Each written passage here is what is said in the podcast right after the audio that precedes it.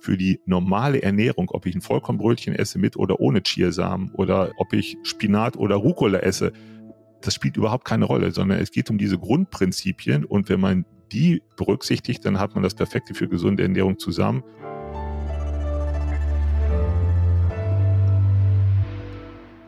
Frisch an die Arbeit.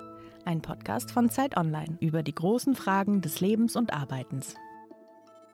Willkommen zu Frisch an die Arbeit. Mein Name ist Hanna Scherkamp und ich spreche heute mit dem Ernährungswissenschaftler Martin Smollig. Denn sich gesund zu ernähren, das ist wichtig. Klar. Es kann uns vor vielen Krankheiten schützen, vor Krebs, vor Demenz, vor Herzerkrankungen oder vor Diabetes. Es kann uns auch vor Depressionen schützen oder, mal ganz alltäglich, vor Müdigkeit und schlechter Laune. Aber was ist denn nun gesunde Ernährung? Man wird schließlich überschwemmt mit Informationen über angeblich gesundes Essen. Ich habe heute Morgen einen Kaffee getrunken mit Hafermilch. Ist das nun gut oder schlecht? Wäre Kuhmilch nicht gesünder gewesen oder noch besser, hätte ich gar keinen Kaffee trinken sollen? Ehrlich gesagt, ich weiß es nicht. Gut, dass ich also heute mit Martin Smollig spreche. Er ist Ernährungswissenschaftler am Universitätsklinikum Schleswig-Holstein in Lübeck. Er forscht zum Thema Ernährung und beschäftigt sich in seiner Arbeit täglich mit den neuesten Trends und Studien.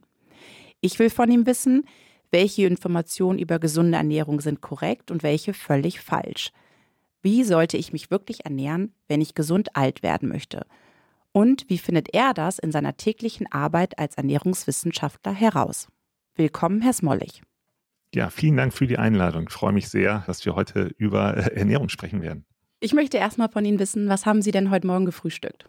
Ja, also wir haben bei uns zu Hause eine große Schublade mit Müsli-Zutaten und da haben wir so 30, 35 verschiedene Gläser und Gläschen drinstehen und jedes Familienmitglied kann sich das dann zusammenstellen und das variiert dann so ein bisschen. Also auch ich hatte ein Müsli und je nach Tagesform und Laune und Geschmack ist dann die Zusammensetzung immer ein bisschen unterschiedlich. Das muss ich jetzt genauer wissen. Also es klingt nach einem Chemielabor bei Ihnen zu Hause. Was sind denn da so für Zutaten in diesen Gläschen? Na, also die Basis äh, sind Haferflocken und dann haben wir verschiedene Nüsse. Also jetzt bei mir konkret waren das dann heute Walnüsse und Mandeln, Cashewkerne, dann ein bisschen Sonnenblumenkerne, Leinsamen geschrotet, ein paar Kürbiskerne und dann noch ein frisch geschnittener Apfel mit da rein. Und dann als Proteinquelle sozusagen dazu äh, drei große Löffel Skür und dann ein bisschen Hafermilch und fertig ist das perfekte Müsli. Was ist Skür? Skür ist so eine isländische Variante vom Magerquark. Das ist eine, jetzt seit einigen Jahren in Deutschland relativ neu, gibt es im Kühlregal und hat eine sehr gute Zusammensetzung in Bezug auf ähm, Eiweiß und Fett. Ist sehr fettarm und sehr proteinreich. Jetzt haben Sie Kinder und ich kann aus meiner Erfahrung sagen, Ihr Frühstück würden meine Kinder nicht essen, auch wenn es sehr gesund ist. Das ist aber kein Argument. Was essen Ihre Kinder zum Frühstück? Wovon können Sie die überzeugen? Also das mit den Haferflocken als Basis funktioniert sehr gut, ähm, auch dann äh, mit einem Sojadrink oder mit Hafermilch dazu. Die Zusätze jetzt, äh, was da reinkommt, das variiert wirklich in so wochenweise. Also mal haben wir da sehr viel Cashewnüsse drin, mal sehr viel Mandel, mal sehr viel Walnüsse. Und ja, mal ist auch der Obstanteil größer. Also das ist einfach variabel, aber da ist für jeden was dabei. Und was haben Sie getrunken? ja, traue ich mir kaum zu sagen, aber vier Espressi, weil ich ein kleiner Koffein-Junkie bin. Das heißt, das brauche ich dann immer morgens, um hier langsam wach zu werden. Und dann geht's äh, im Büro nachher mit Kaffee weiter. Aber haben Sie dann als Ernährungswissenschaftler ein schlechtes Gewissen, wenn Sie vier Espressi trinken? Na, auf keinen Fall. Also die waren ohne Zucker. Äh, manchmal, wenn ich Interviews habe und dann sitzen wir uns gegenüber, dann tue ich da auch gerne mal Zucker rein, um es gegenüber zu schocken, weil dann immer die Frage kommt, wie ich da Zucker reintun kann, ähm, sowas gefährliches. Aber ansonsten spricht ja überhaupt nichts gegen Espresso oder Kaffee. Das sind ernährungswissenschaftlich sehr, sehr gute Lebensmittel. Ich bin jetzt wirklich sehr beruhigt. Dann war ja mein Kaffee und Sie haben ja gerade auch die Hafermilch erwähnt, die Ihre Kinder trinken dürfen. Offenbar gar nicht so falsch heute Morgen. Sehr gut. Wir wollen gleich noch mehr über Ernährung sprechen, aber auch über Ihren Job als Ernährungswissenschaftler. Ich würde da gerne wissen, Sie haben Biologie und Pharmazie in Münster und Cambridge studiert. Wieso haben Sie sich entschieden, sich auf das Thema Ernährung zu spezialisieren? Ja, das ist eigentlich überhaupt nicht vorgesehen gewesen. Ich habe schon immer gerne gut gegessen und ich mochte immer gutes Essen und habe Freude und Spaß beim Essen gehabt, aber auf den gesundheitlichen Aspekt habe ich so ganz männertypisch und auch in jungen Jahren überhaupt nicht geachtet und ich habe gegessen, was mir schmeckt ähm, und da war auch ziemlich viel Junkfood dabei, muss ich sagen. Und dann war ich im Studium, also ich wollte immer in einen medizinischen Bereich, pharmakologischen Bereich, Arzneimittel fand ich sehr interessant. deshalb nach dem Biologiestudium habe ich dann Pharmazie studiert, war in der Zeit auch am Deutschen Krebsforschungszentrum und habe da so Interesse an onkologischer Medizin, an Krebsmedizin entwickelt und bin nach dem Studium dann in die Promotion gegangen und habe auch während der Promotion mich mit Brustkrebs beschäftigt, mit neuen pharmakologischen Therapien beim Brustkrebs. Das Thema war eben, neue pharmakologische Therapien zur Behandlung von Brustkrebs zu entwickeln. Und ich habe jeden Tag die Patientinnen gesehen. Ich war auch klinisch tätig und habe dann auf den Stationen die Krebspatientinnen und Patienten gesehen. Und das hat mich persönlich sehr, sehr motiviert. Ich dachte, denen geht so schlecht, das ist so eine schlimme Erkrankung, da muss ich irgendwas machen. Ähm, da will ich irgendeine pharmakologische Lösung finden. Und wir haben ja auch medizinisch sehr, sehr große Fortschritte in der Krebsmedizin in den letzten Jahrzehnten erlebt. Aber grundsätzlich ist Krebs natürlich auch heute immer noch in den meisten Fällen nicht heilbar. Wir haben da viel Verbesserung, aber es ist nicht heilbar. Und das hat mich dann irgendwann ein bisschen frustriert, dass ich dachte, ja, also wenn so viele über Jahrzehnte daran arbeiten, ist es sehr unwahrscheinlich, dass ich jetzt das Wundermittel finden werde. Und mit Wundermittel, Entschuldigung, dass ich da unterbreche, ja. meinen Sie Ernährung, also ein Lebensmittel als Wundermittel oder? Nee, da meinte ich einen Wirkstoff. Also ich mhm. habe an Wirkstoffen geforscht und habe eigentlich die Vorstellung gehabt, ich finde jetzt ein Wirkstoff, ein Medikament, was Krebstherapie therapieren kann. Und irgendwann ist mir klar geworden, na, das werde auch ich wahrscheinlich nicht finden. Das haben ganz viele andere vorher auch schon nicht geschafft. Und dann war der nächste Schritt natürlich, wenn man das nicht kann, wäre es nicht eigentlich sinnvoller, Krebserkrankungen zu verhindern, also mehr in die Prävention zu gehen. Und wenn man sich dann überlegt, und das war bei mir der Ausgangspunkt, wie kann man das persönliche Krebsrisiko senken? Wodurch? Und dann fällt einem natürlich Tabakrauch ein und UV-Strahlen und Röntgenstrahlen und sowas. Dann ist man aber ganz, ganz schnell bei der Ernährung. Und so bin ich zur Ernährung gekommen, dass ich gesehen habe, eigentlich kommen wir mit dem, was wir medizinisch machen, Jahre bis Jahrzehnte zu spät. Wir fangen mit der Therapie an, wo man eigentlich ganz viel Prävention machen müsste. Und Prävention bedeutet bei den Erkrankungen, die wir haben hier in der westlichen Welt, fast immer Ernährungsprävention. Und um bei dem Beispiel Brustkrebs zu bleiben, was ist dann Ihre Erkenntnis gewesen? Wie kann man sich vor Brustkrebs schützen? Mit welcher Ernährung? Genau, also da gibt es sehr viele Studien inzwischen dazu, wie man das Risiko senken kann. Ich muss einen kleinen Disclaimer vorausschicken.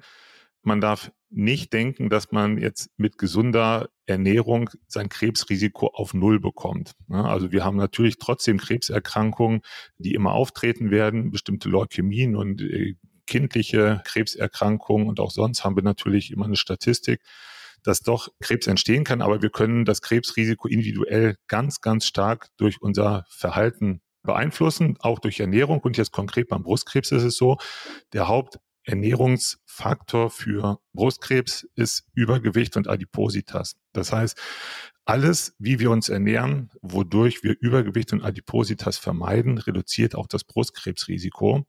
Und der zweite Punkt, den viele gar nicht so auf dem Schirm haben, wenn es um Brustkrebsprävention geht, ist Alkohol. Also Alkoholkonsum erhöht das Brustkrebsrisiko. Und wenn wir also eine Ernährung wählen, die ein gesundes Körpergewicht erhält und möglichst wenig Alkohol trinken, dann können wir das Brustkrebsrisiko erheblich reduzieren. Und jetzt noch einmal zu Ihrer Forschung. Dann haben Sie also damit gestartet, waren dann wahrscheinlich fasziniert von diesem Thema und sind dann immer weiter eingestiegen in die Ernährungswissenschaft. Genau, also ich war dann nach Abschluss der Promotion bin ich ins Krankenhaus gegangen und habe da ähm, klinische Pharmakologie gemacht, also Arzneimitteltherapie am Krankenbett und habe mich um die Arzneimittelversorgung der Patientinnen und Patienten gekümmert und in dem Zusammenhang natürlich auch gesehen, wie die Genesung oder der Krankheitsverlauf wesentlich nicht nur von Medikamenten beeinflusst wird, sondern eben auch von der Ernährung, die diese Patienten im Krankenhaus bekommen oder eben nicht bekommen. Das ist ja nochmal ein eigenes großes Thema, die Krankenhausernährung. Und das hat mich nochmal daran bestärkt, dass man eigentlich in der Medizin zu viel Fokus auf Arzneimitteln hat und dieser präventive Aspekt viel zu ja, gering ausgeprägt ist. Und im Krankenhaus war ich dann ungefähr fünf Jahre klinisch tätig und habe dann einen Ruf auf eine Professur bekommen für den ersten ernährungsmedizinischen Studiengang in Deutschland, Clinical Nutrition, habe den fünf Jahre geleitet und habe daraufhin oder in der Zeit mich natürlich weiter in dieses Ernährungsthema vertieft. und bin dann 2018 ans Institut für Ernährungsmedizin hier an der Uniklinik in Lübeck gewechselt und da besteht jetzt meine gesamte Arbeit, also in den letzten zehn Jahren, aus ernährungsmedizinischer Forschung. Und ein wichtiger Teil Ihrer Arbeit ist ja, die ganzen Studien zu lesen, die international erscheinen. Wie behalten Sie denn da überhaupt den Überblick?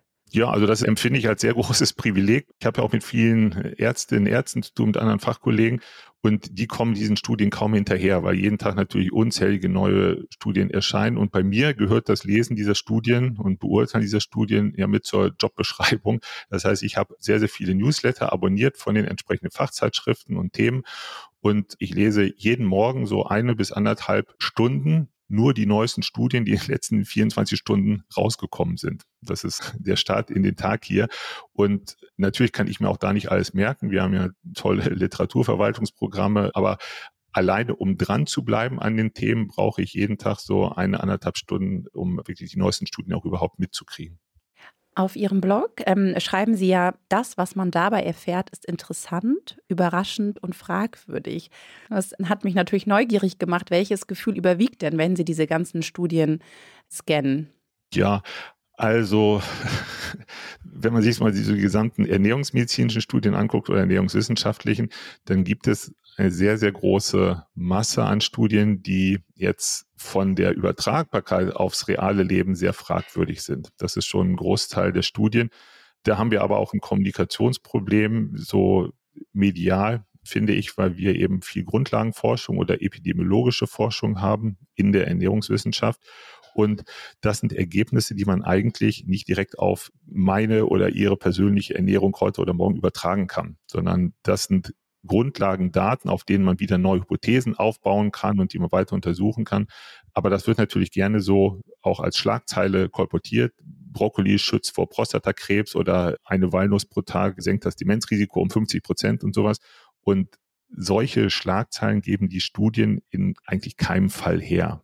Und woran liegt das? Ja, also ich sage mal so, bei den pharmakologischen Studien oder normalen medizinischen Studien ist es ja so, dass wir immer so ein, wir sagen, randomisiert kontrolliertes Design haben. Das heißt, wir haben eine Gruppe von Patienten oder gesunden Probanden, die eine Kapsel bekommen, da ist irgendwas drin und die anderen bekommen ein Placebo. Keiner der Patienten weiß, ob er jetzt das Medikament bekommt oder ein Placebo. Und dann können wir das nach einer Zeit messen, wie die Wirkungen sind, wie sich der Blutdruck verändert, wie sich die Blutfettwerte verändern und so weiter.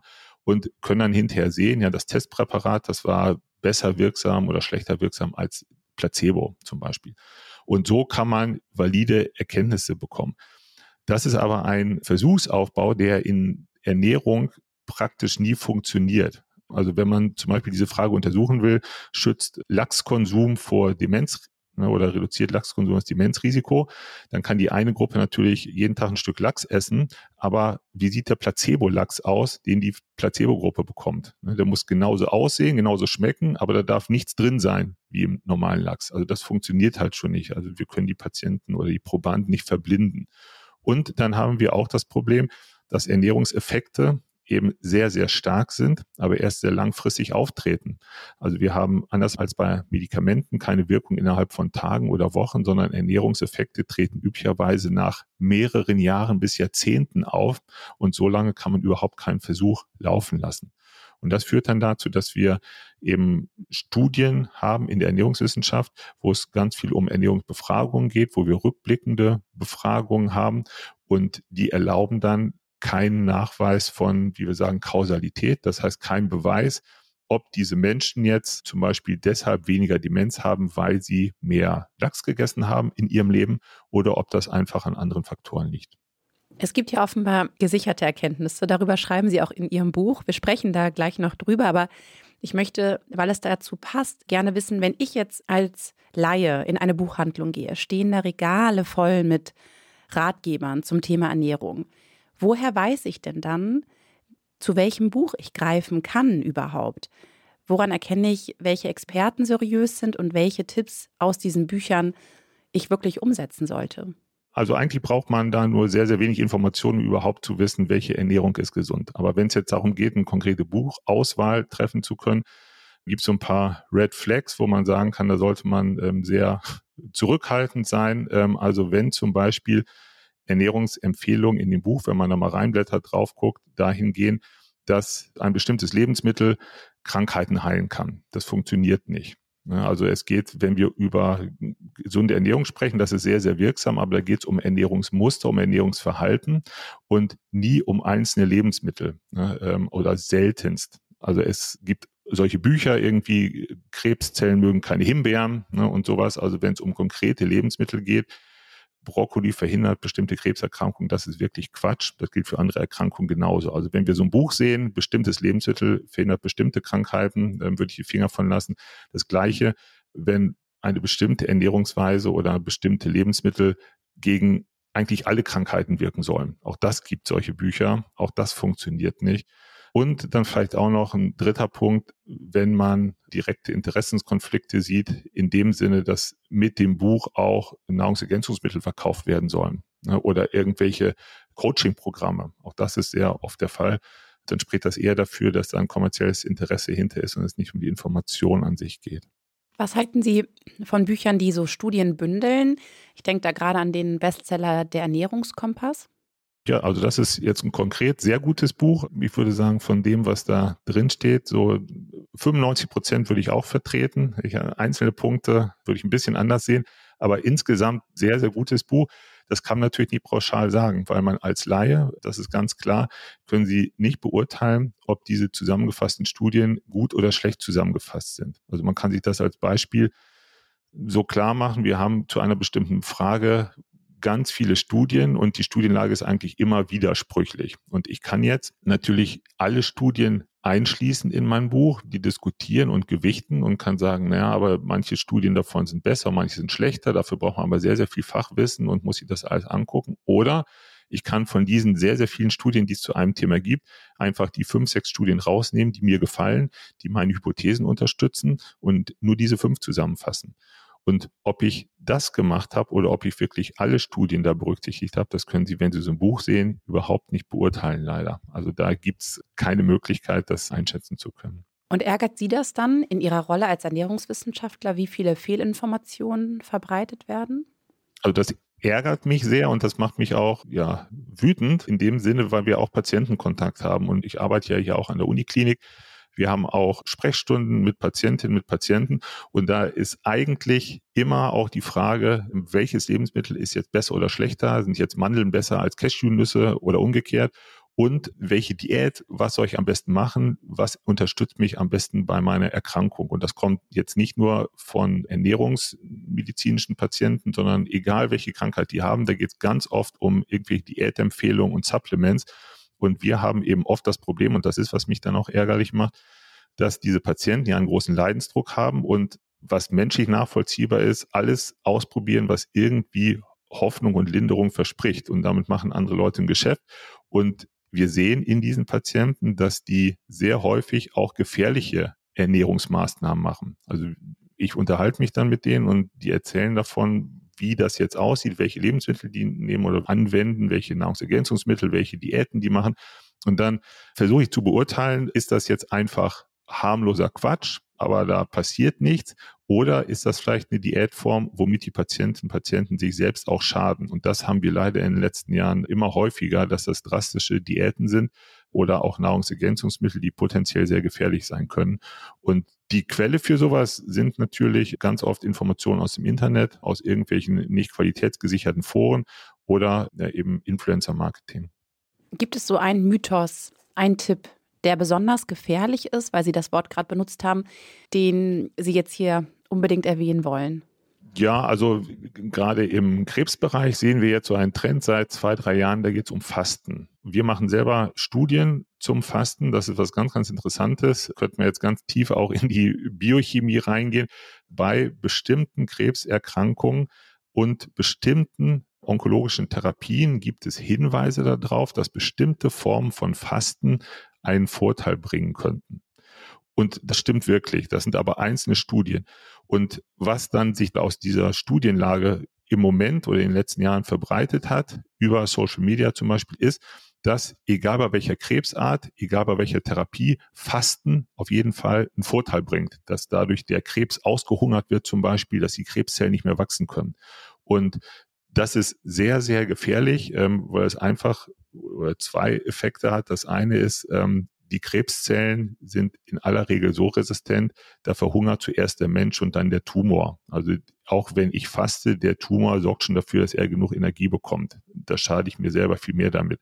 Und der zweite Punkt ist, dass viele Krebspatienten sowieso schon schwer mangelernährt sind, unterernährt sind und Nährstoffdefizite haben und wenn die dann noch anfangen zu fasten, schwächen die ihr ganzes Immunsystem und ihre ganze Prognose selbst und das macht die Prognose insgesamt viel, viel schlechter und das, was ganz gefährlich ist, was eigentlich jetzt ernährungsmedizinisch einen wahren Kern hat, weil es gibt solche Studien und wir machen das selber, aber das sind wirklich Spezialstudien in ganz spezifischen Fällen. Das hat sich aber in den letzten Jahren ganz weit verbreitet. Und wenn Sie dann vor einem Patienten oder einer Patientin sitzen, die Ihnen berichtet, dass sie fastet, um möglicherweise eine Krebserkrankung auszuhungern, mhm. Sind Sie dann so klar, wie Sie es jetzt gerade sind? Weil am Ende sitzt Ihnen ja jemand gegenüber, der ohnehin schon vermutlich sehr geschwächt und verzweifelt ist. Also wie übermittelt man das dann, dass man wirklich davon ganz stark abraten würde? Naja, also das ist natürlich auch eine heilberufliche Verantwortung und ähm, so viel Redlichkeit muss man dann schon haben. Das gehört dazu. Das hat natürlich jetzt was damit zu tun, auch wie man das überbringt, aber es ist eben die Verantwortung, dass man natürlich Dinge verhindern muss, womit die Patientin, der Patient sich selbst schadet. Und deshalb kläre ich da auf jeden Fall auf und sage auch, ähm, wenn Sie das so in dieser Art weitermachen, ähm, werden Sie sich selbst gesundheitlich schaden wenn die Patientin, der Patient dann natürlich sagt, ja, ich möchte es aber trotzdem machen, das ist dann die eigene Entscheidung. Aber meine Verpflichtung als Heilberufler ist natürlich da aufzuklären und das mache ich dann auch, wenn es darum geht, dass, dass der Schaden abgewendet werden muss. Wo ich das nicht so direkt sage, äh, ist natürlich, und da gehört dann eben auch das Hintergrundwissen dazu, wenn wir hier Patientinnen und Patienten haben, die bestimmte Ernährungsweisen machen, die inhaltlich Quatsch sind, womit die sich aber nicht schaden. Also wenn die jetzt irgendwo gelesen haben, wenn ich jeden Tag 300 Gramm Brokkoli esse und davon verschwindet mein Krebs, dann kläre ich die nicht zwangs auf und sage, ja, das können Sie sein lassen, weil es gibt keine Studie, die beweist, dass diese Menge Brokkoli ihren Krebs wegmacht. Ich weiß aber, wenn die Patientin das so weitermacht, wird sie sich damit zumindest nicht schaden. Und dann ist natürlich auch die Selbstwirksamkeit und das, was man durch Ernährung erfahren kann, ein wichtiger Punkt, den ich nicht kaputt mache. Also insofern macht man da schon immer die Abwägung, was schadet und was ist harmlos, aber bringt keinen therapeutischen Vorteil. Sie haben es vorhin erwähnt, sich gesund zu ernähren ist eigentlich sehr einfach, ne? als wir über die Bücher sprachen. Warum ist es denn so einfach? Und wie sollte ich mich ernähren? Was macht es so einfach, sich gesund zu ernähren? Ich bringe da immer gerne das Beispiel von meiner Oma. Äh, ne, die hat nichts mit Ernährung zu tun gehabt, außer dass sie äh, Bäuerin war und sich um Tiere gekümmert hat und sich selber auch ernährt hat. Und die hat nichts mit Ernährungswissenschaft und Medizin studiert und auch die wusste, wie gesunde Ernährung geht. Weil eigentlich wissen wir das alle so. Also wir haben ja ein Umsetzungsproblem, dass wir die Schwierigkeit haben, gesunde Ernährung in unserem Lebensstil zu integrieren. Aber was gesunde Ernährung ist, das ist eigentlich allen klar. Man kann also zusammenfassen, das hat mal ein Journalist, Ernährungswissenschaftler gesagt, ne, essen Sie Lebensmittel. Lebensmittel ist halt kein hochverarbeitetes Junkfood, also möglichst wenig Pommes und Chips und äh, die ganzen Snacks, was jeder weiß, was nicht gesund ist. Der zweite Punkt, essen Sie überwiegend pflanzlich. Das heißt, wenig tierische Produkte, überwiegend Pflanze, viel Gemüse, Hülsenfrüchte und Obst. Und das dritte, essen Sie nicht zu viel. Das heißt, egal was man isst, nur so viel essen, dass man keinen Kalorienüberschuss hat und dadurch Übergewicht und Adipositas vermeidet. Ähm, und damit hat man eigentlich schon alles zusammen. Also kein Junkfood, überwiegend pflanzlich, wenig tierische Produkte, abwechslungsreich und nicht zu viel. Und das kann man natürlich aber schlecht verkaufen deshalb gibt es ja auch immer wieder Diäten und Ernährungsempfehlungen, die sagen, ja, aber das muss ein ganz besonderes Superfood, das müssen Brötchen mit Chiasamen sein, weil Chia hat die Omega-3 und diese Ballaststoffzusammensetzung und so. Das kann man ernährungswissenschaftlich machen. Wir beschäftigen uns auch mit solchen Sachen, weil das für die Grundlagenforschung interessant ist und da kann man auch Dinge daraus entwickeln. Aber für die normale Ernährung, ob ich ein Vollkornbrötchen esse mit oder ohne Chiasamen oder ob ich Spinat oder Rucola esse, das spielt überhaupt keine Rolle, sondern es geht um diese Grundprinzipien und wenn man die berücksichtigt, dann hat man das Perfekte für gesunde Ernährung zusammen und das ist eben kein Geschäftsmodell. Jetzt haben wir ja vorhin besprochen, was Sie morgens essen. Um diese einfachen Tipps, die Sie eben gegeben haben, einmal an Ihrem Beispiel konkret zu machen, gehen wir mal von einem ähm, Arbeitstag bei Ihnen aus. Was essen Sie dann mittags, nachdem Sie Ihr aufwendig zusammengemischtes Müsli am Morgen gegessen haben? Essen Sie dann noch Snacks am Vormittag, bevor Sie zum Mittagessen gehen oder essen Sie dann direkt das Mittagessen und was genau? Also Snacks zwischendurch nicht. Das ist auch was, was man tendenziell nicht unbedingt machen sollte. Also Snacking ist in aller Regel nicht so gut für den Stoffwechsel, allgemein gesprochen. Und mittags habe ich dann einen sehr, sehr großen Gemüseteller. Das ist eigentlich immer so, wobei immer, ich plädiere immer sehr für Abwechslung. Wenn wir jetzt von Gemüse sprechen, das ist wirklich die Grundlage der gesunden Ernährung, ist Gemüse, Gemüse, Gemüse. Das habe ich dann mittags mit einem großen Gemüseteller, wobei man dann eben auch auf eine Proteinkomponente achten sollte. Also Gemüse ohne Protein ist halt nicht so gut. Das heißt, man kann das mit Hülsenfrüchten machen, man kann das mit Milchprodukten machen, man kann das aber auch, wenn man Fleisch isst, natürlich mit einer Fleisch- oder Fischkomponente machen. Bei mir sind das dann in der Regel Hülsenfrüchte.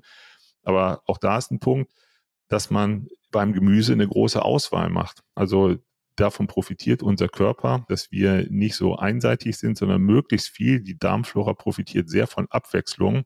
Und wenn man Gemüse empfiehlt, dann fällt den meisten Menschen irgendwie ein, in Deutschland Paprika, Tomate, Gurke. Aber man kann es vielleicht mal als so eine persönliche Challenge machen, das mache ich auch. Pro Woche 20 verschiedene Gemüsesorten. Weil wenn man in den Supermarkt geht, da vorne, da sind halt mehr da muss man einfach mal sich auch ein bisschen äh, Rezepte angucken, weil das, was da rumliegt im Supermarkt vorne in der Gemüseabteilung, da liegen nicht nur drei Sorten, da gibt's ganz, ganz viel und da muss man einfach mal so ein bisschen aus diesem täglichen Trott rauskommen, da profitiert der Körper sehr. Und Sie kochen sich das dann selbst? Und nehmen es mit oder? Wir haben eine sehr gute Kantine, da bin ich jetzt auch privilegiert. Das heißt, da gibt es eine sehr großartige Salattheke, wo man sich das dann zusammenstellen kann, auch in der Vielfalt. Ansonsten kann man das natürlich als Meal Prep super vorschnipseln, entweder am Abend vorher dann im Kühlschrank lagern oder morgens. Genau, also eine große Gemüsekomponente auf jeden Fall. Und letzter Punkt abends. Was essen Sie da? Also zwischendurch dann nachmittags habe ich meistens irgendwie Nüsse. Ne, ähm, also das ist so ein Nachmittagssnack als gesunde Variante zu irgendwie, wenn der Heißhunger kommt. Ne, also auch gemischt, ne, Walnüsse, Mandeln, Pistazien. Cashew, das ist sowas, was dann möglichst ungesalzen sein sollte. Ne, ähm, also täglich eine Handvoll Nüsse ist auf jeden Fall ähm, was Gutes. Und abends ist auch eine Gemüsevariante. Also ich mache abends gerne was Warmes. Das kann dann jetzt auch zum Beispiel jeden Tag unterschiedlich, aber vom Ansatz her ein Wokgericht sein, asiatische, gemüsebasierte Gerichte, dann mit Tofu zum Beispiel als Proteinquelle oder es können natürlich auch Ofengemüse jetzt sein und dann mit Kürbis oder Kartoffeln oder Süßkartoffeln der Saison und dann aber auch immer mit einer Proteinkomponente dabei. Also zweimal Gemüse am Tag, eine große Portion, ist schon ja eigentlich die Basis einer gesunden Ernährung, weil das ganz, ganz viele Vorteile bringt. Und man darf vielleicht nicht so vergessen, für viele ist gesund schon so ein negativer Triggerfaktor. Man darf ja nicht vergessen, gesunde Ernährung ist super lecker. Also wir haben oft leider die Konnotation, gesund, das ist lustfrei, fad, das macht keinen Spaß irgendwie wenn man das Problem hat, dann sollte man mal an Kochkünsten arbeiten, vielleicht Kochkurse machen und sich tolle neue Rezepte raussuchen. Da ist ja alles voll mit diesen Möglichkeiten. Das ist gesunde Ernährung, macht super viel Spaß und ist lecker ähm, und ist was für die ganze Familie. Das klingt jetzt so vorbildlich. Können Sie mich etwas beruhigen, indem Sie sagen, Sie essen auch manchmal Schokolade oder Gummibärchen oder eine Pizza? Ja, mache ich, natürlich. Aber auch. Wie oft? Da, Wie oft? Ähm, ja, also Pizza, sag ich mal, alle äh, zwei Wochen vielleicht so, ne, am Wochenende. Und Schokolade mag ich auch gerne als Hochkakao-Variante, irgendwie so ab 75, 80 Prozent, sowas. Aber auch da vielleicht zur Entspannung wenn man jetzt diesen Anspruch hat, sich immer perfekt zu ernähren, auch das haben wir bei vielen Leuten, das kann man schon als Krankheitsbild bezeichnen, Orthorexie ähm, ist da so ein Begriff. Ne? Also der Zwang, fast als Form von Essstörung, sich immer perfekt ernähren zu müssen. Und bei mir ist das ja quasi als Berufskrankheit, wenn man sich den ganzen Tag mit sowas beschäftigt, dann fällt das natürlich aber auch leichter und man sieht da Vorteile. Aber allgemein ist die Empfehlung, Sie sollen nicht den Druck haben, sich immer perfekt ernähren zu müssen. Das ist ungesund. Das ist auf jeden Fall ungesund. Das sagen wir auch gerade Krebspatienten, die haben oft durch diese schwere Erkrankung den Anspruch, boah, jetzt will ich mich perfekt ernähren. Ich weiß, Zucker ist nicht so gut. Und die verkneifen sich selbst irgendwie ein kleines Plätzchen am Sonntag, einmal in der Woche, weil da Zucker drin ist. Und da rate ich immer ganz stark von ab. Also man darf eben auch nicht den Fehler machen, wie wir das ernährungswissenschaftlich sehen, dass man Lebensmittel nur als Nährstofflieferanten, als chemische Kompositionen sieht, sondern Essen ist eben auch Genuss und Lebensfreude und ein sozialer Akt und Kultur. Und das trägt ja entscheidend auch zur psychischen Resilienz und zum psychischen Wohlbefinden bei. Und wenn dazu gehört, dass ich sonntags ein großes Stück Sahnetorte esse oder dass ich zwischendurch Pommes äh, und eine Bratwurst esse, ist das total okay. Man kann das ja sogar umkehren und sagen, wenn ich eine gesunde Grundernährung habe und mich regelmäßig überwiegend gesund ernähre, dann hat mein Körper so eine gute Basis, das schadet das überhaupt nicht, wenn ich zwischendurch mal Junkfood esse. Also auch ich esse Junkfood, aber auf einer gesunden Basis und dann ist das überhaupt nicht problematisch. Und haben Sie schon in Ihrer Familie oder in Ihrem Freundeskreis so den Ruf, ach, der Martin, der ist immer so gesund, den können wir nicht zum Abendessen einladen, dann meckert er wieder. Auch das nicht. Also das äh, Meckern tue ich natürlich nie. So, da kann jeder machen, was er möchte. Und ich esse eigentlich auch alles. Also das liegt ja an dem, wenn ich weiß, ich habe insgesamt die gesunde Ernährung, dann, wenn ich irgendwo eingeladen bin, ich kann da essen, was ich will. Da, also man wird davon nicht krank, wenn man einen Tag komische Sachen isst. Und belehren tue ich auch sowieso keinen. Also es ist eher umgekehrt, dass immer natürlich alle gucken, was ich auf dem Teller habe. Oder wenn ich mit den Kolleginnen aus der Ernährungsmedizin in die Kantine gehe, dann sind die Kollegen aus anderen Abteilungen hinter uns und die äh, gucken immer um die Ecke, was wir auf dem Teller haben und das wird ja immer kommentiert. Oder auch wenn ich im Supermarkt bin und ich äh, habe da eine Tüte Chips liegen und die Kassiererin, das war eine Studentin von uns, gab es auch direkt einen Kommentar, wie ich sowas kaufen kann, als hätte sie überhaupt nicht von mir gedacht. Also das geht eher in die andere Richtung, dass wir natürlich hier sehr beäugt werden, was wir in der Ernährungsmedizin so zu uns nehmen. Herr Smollig, letzte Frage, bevor ich ähm, mich gleich von Ihnen verabschiede. Sie sind auf Twitter aktiv, auf X aktiv. Sie haben einen Blog, Sie schreiben oder haben ein Buch geschrieben. Warum machen Sie das alles? Was ist Ihr Antrieb? Ja, das hat eigentlich zwei Hauptmotivationen. Das eine ist, wie wir es am Anfang des Gesprächs gesagt haben, dass ich in den letzten Jahren mit Patientinnen und Patienten gesehen habe, wie riesig das Präventionspotenzial von gesunder Ernährung ist. Ne, das ist total unterschätzt und die Menschen kommen Jahrzehnte zu spät zu uns. Und deshalb will ich das auch vermitteln, dass man so viel Einfluss auf seine eigene Gesundheit hat, täglich mit mehreren Auswahlen. Also jeder von uns isst mehrfach täglich in der Regel und jedes Mal habe ich wieder eine Entscheidung für oder gegen meine Gesundheit. Das ist ja ein riesiges Potenzial, was ich da habe. Und das möchte ich den Menschen halt auch zeigen, dass sie nicht Krankheiten hilflos ausgeliefert sind, sondern dass wir das auch ganz viel selbst beeinflussen können. Und die zweite Motivation ist, der ganze Mist an Ernährungsmythen, der da draußen rumwabert. Weil ich auch immer bei Patientinnen und Patienten sehe, mit welchen absurden, teilweise gesundheitsgefährlichen Empfehlungen, die hier so ankommen, mit welchen wirklich gefährlichen Diäten so. Und da möchte ich eben einen Gegenpunkt setzen und das ist oft sehr, sehr aufwendig. Also man fühlt sich schon als Sisyphus, weil natürlich das, was irgendwie Quatschempfehlungen sind, was Mythen sind, das verbreitet sich viel, viel schneller. Aber da habe ich einfach für mich den ethischen Anspruch auch, da einen Gegenpunkt zu setzen und eben Ernährungskommunikation oder Wissenschaftskommunikation auch auf Social Media und im Laienbereich zu betreiben, um ja das Wissen nicht im Elfenbeinturm zu behalten, sondern rauszubringen, damit jeder das für sich nutzen kann.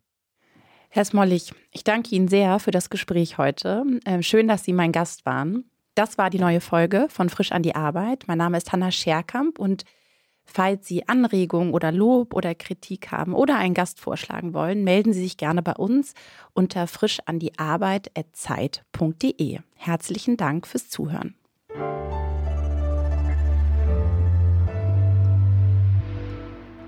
Frisch an die Arbeit, ein Podcast von Zeit Online. Produziert von Pool Artists.